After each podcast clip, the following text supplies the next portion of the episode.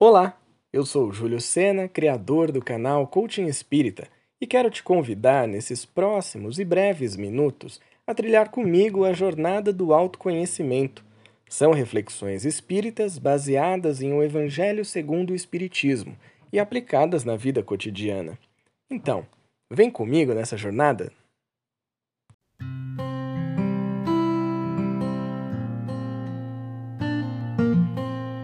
Quando o assunto é adultério, é muito comum que a gente entenda apenas como uma traição conjugal ou algo do tipo.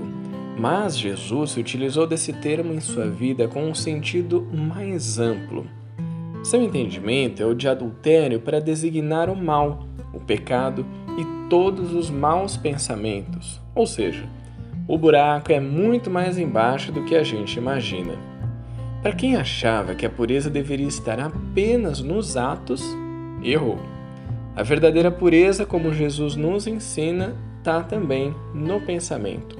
Um coração realmente puro nem sequer pensa no mal. Você conseguiu imaginar chegar nesse nível? Bom, pode demorar um pouco, mas essa é a meta. Então, o que nos cabe agora é ter força no pensamento, foco no objetivo e fé em nós mesmos para atingir essa evolução toda que Jesus nos estimula a conseguir. Nossa reflexão da jornada do autoconhecimento de hoje será identificar os maus pensamentos que rondam a nossa mente.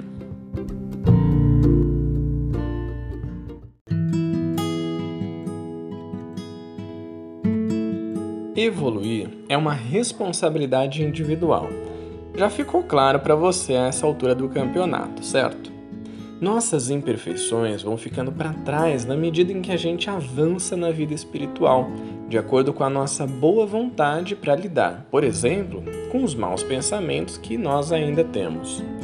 Por isso, eu te convido para responder a seguinte pergunta: Qual é o mau pensamento que mais vezes surge na sua mente? Todo mau pensamento é resultado de uma imperfeição que a gente ainda traz nessa vida, como se fosse uma mancha na nossa alma. Para lidar com ele, será preciso um esforço da nossa vontade para o repelir. Uma das coisas que podem te prejudicar nessa tarefa é deixar que a sua atenção seja consumida pelo mundo, pelas redes sociais pelo excesso de informação que hoje nós recebemos todos os dias. Não é uma prática comum parar literalmente para pensar. Quanto mais parar para pensar sobre os nossos pensamentos. Mas não tem jeito. Se você quer aproveitar essa vida para evoluir, vai precisar se dedicar a isso. Quando o mau pensamento vem, se você se esforça para o afastar, bacana, já está no caminho certo. Agora, quando vem um mau pensamento e você só não transforma ele em ação por falta de oportunidade, hum, aí é que mora o perigo. O Evangelho separa as pessoas em três tipos sobre esse tema: aquela que nem tem o um mau pensamento, aquela que ainda tem o um mau pensamento, mas o repele, e aquela que tem o um mau pensamento e se compraz nele. Na primeira, a evolução está garantida. Nas outras duas ainda tem muito chão pela frente para evoluir. Portanto, eu te pergunto mais uma vez: qual é o mau pensamento que mais vezes surge na sua mente?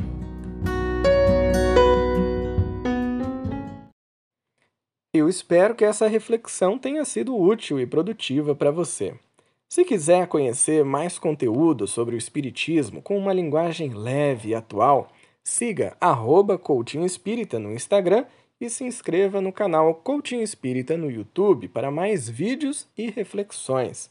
Que Jesus nos inspire e nos fortaleça nessa jornada do autoconhecimento. Um grande abraço e até o próximo. Tchau!